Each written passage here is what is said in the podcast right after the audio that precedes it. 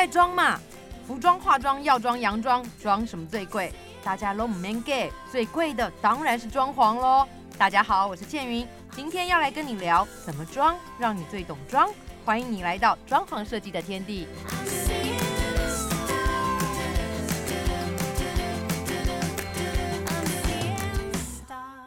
好，今天的 podcast 我们想来跟大家聊的是美这件事。你懂美吗？你爱美吗？其实我觉得美就是青菜萝卜各有所好，每个人喜欢的跟每个人定义的是不一样的。但是，嗯、我们讲到生活美学，就是除了温饱之外，如果生活中可以更讲究一些，呃，把美学元素元素添进去的话，我觉得那个幸福跟愉悦感可以更明显、更突出。啊，我讲了这么多，大家不要觉得我们今天要来聊的是一个什么高大上，教你怎么欣赏什么梵谷、莫内的作品啦，或者是聊什么建构美学的元素，不是要讲这些。其实我们可以很轻松，然后很自在的来跟你聊。所以我们开会讨论了一下，要把这集的主题定作是我们与丑的距离。还还，这标题听起来还蛮耸动，但我觉得也蛮有意思的。那要来跟我聊这一集的呃来宾，我觉得他是设计界的大咖吧。我觉得他是我在欣赏当代艺术启蒙的老师，我觉得可以邀请他来是我的荣幸。他既是名设计师，也是艺术家，人称设计界的诗人。我们要欢迎的是刘荣禄，刘设计师，你好。大家好，倩云你好。因为你知道吗？刚开始做室内设计节目的时候，我其实很有荣幸的就可以认识了刘大师。我记得那时候我就可以跟刘大师的全家人在假日的时候一起去参参观很多当代艺术展。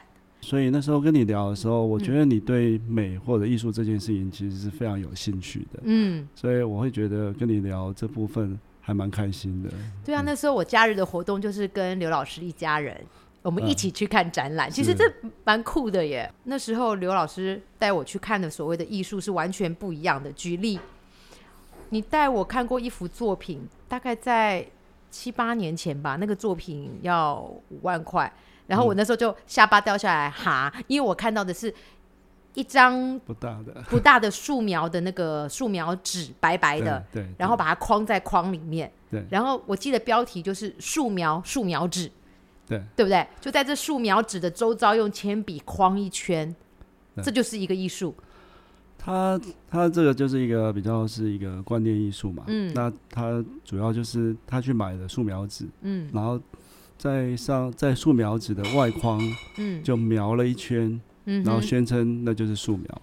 嗯他其实在讨论到底素描的意义是什么。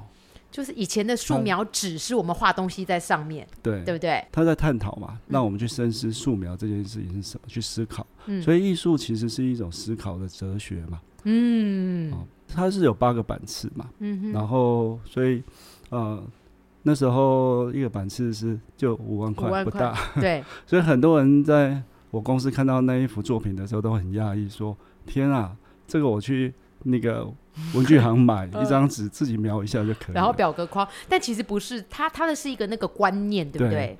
那个艺术家叫赖志胜嘛，嗯是我一个学长。嗯那他呃现在算是还蛮当红的一个很很棒的一个艺术艺术家。那嗯最近也在北美馆做了一个呃很算是对空间有蛮大的一个思考和颠覆性的一个作品。嗯，聊一下，因为你告诉我说，呃，赖志生之前在成品有做过一个展览，那个展览就是在成品画廊，嗯。然后他把空间那个空间的可见的每一个空间上的线条，譬如说墙角的线条、地板的线条，嗯，或者家具的线条，他都都他都用铅笔描过一次，就真的有收藏家收藏了那个作品，那要怎么收藏？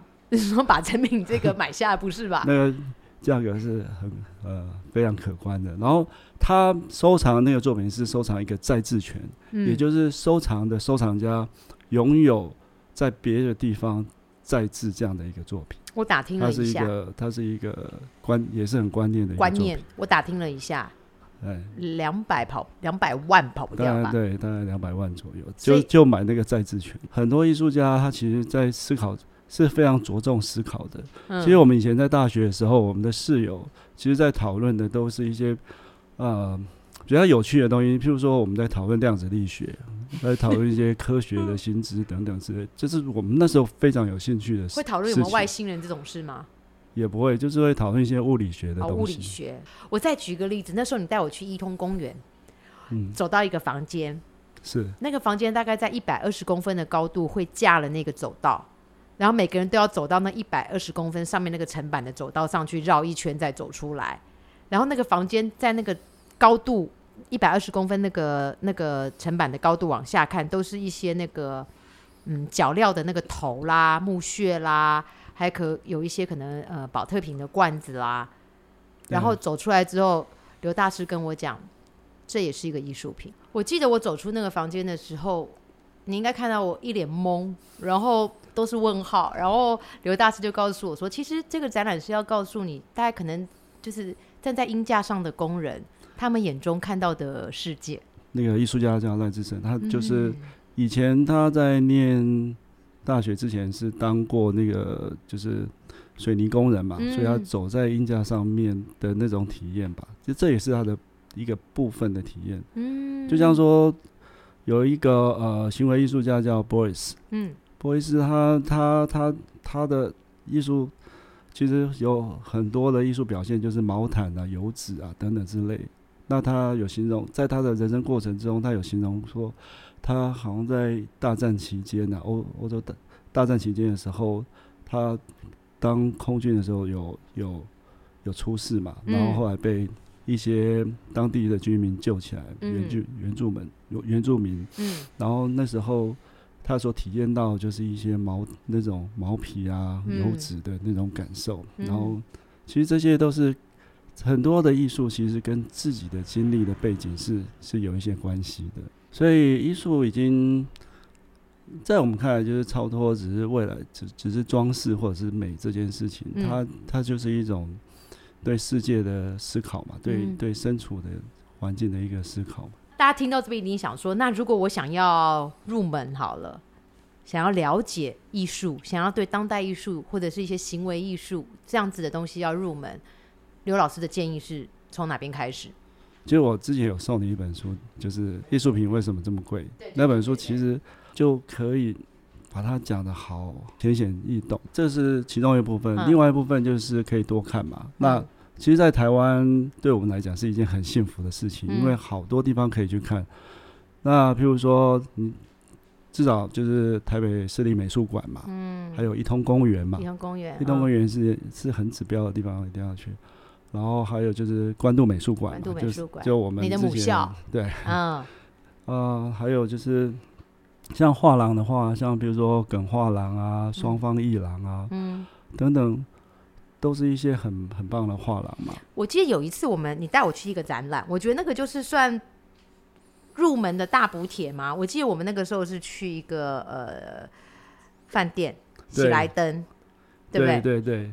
然后它它就是一个等于是说艺术画廊的联展，嗯。他们有一个呃算是策展单位，嗯。他们把整个饭店租下来。像那一年我带你去看的时候是在喜来登饭店，对。像今年的话就在西华饭店，对，它叫做 One Art Taipei。嗯。那就是很很多的伊朗集中在西华饭店，嗯。然后把它的呃好像七楼五呃五六七三个楼层包下来，嗯。然后每个房间一个一个画廊，一个画廊，对，哇！我我是礼拜天的时候才去，因为最后一天嗯。我发现我真的太晚去了，因为很精彩，看不完然后看不完，对。就是如果你你你我所谓的入门的大补帖，就是说，如果你没有有时间每一间每一间画廊到每一个地点这样子去的话，你到这样子的展览，你只要去这个饭店，那每个房间其实就是一个画廊的浓缩精华版，你可以一两天的时间之内对对对。看很多个画廊的因为每个一廊如果在台湾，你每个一廊你开车起码要二十分钟吧？对，那或到到到北美馆，你嗯。总是要一个车车距吧？嗯。可是，在西华饭店，你三个楼层，你 上百家的艺廊，你嗯。一次可以整个逛逛完。嗯，然后还有就是它的特色是，这个它就是为了让你能够更亲近艺术，所以它是选择饭店这样的一个场域，嗯让你进入这样一个你熟悉的的地方对，从在饭店的每个房间里面去感受艺术。这嗯其实这个观念是还蛮棒的。我觉得很棒啊，因为受益良多，对，而且短时间之内感觉有就是而且它被打通任督二脉啊。而而且他的艺术选品是属于比较入门，然后可以让你更亲近的。嗯，那而且现场也也有一些导览，那嗯那可以借由导览多了解一些啊艺术品，而且每个画廊他都会很很希望你多了解他们画廊的艺术家，嗯，所以当你提出问题。问题，他会很热心的告诉你那个艺术家从什么时候开始的一个脉络，都可以帮你讲讲的非常清楚。其实大家会害怕是说啊，我我问了这些问题，是不是就是我要买这个艺术品？其实不要有这样子的观念，对不对？不会啊，不会啊，你去就是欣赏嘛。其实对嗯他们来讲，就是越多人了解，对他们来讲是越好的啊、嗯，OK，不会有任何包袱。他一下子可以给你看到很多很多不同面向的一些视觉响应。我我觉得真的不错。但我比大家更幸运的是，当年我去看这些展览的时候，我旁边解释的人，是我 对，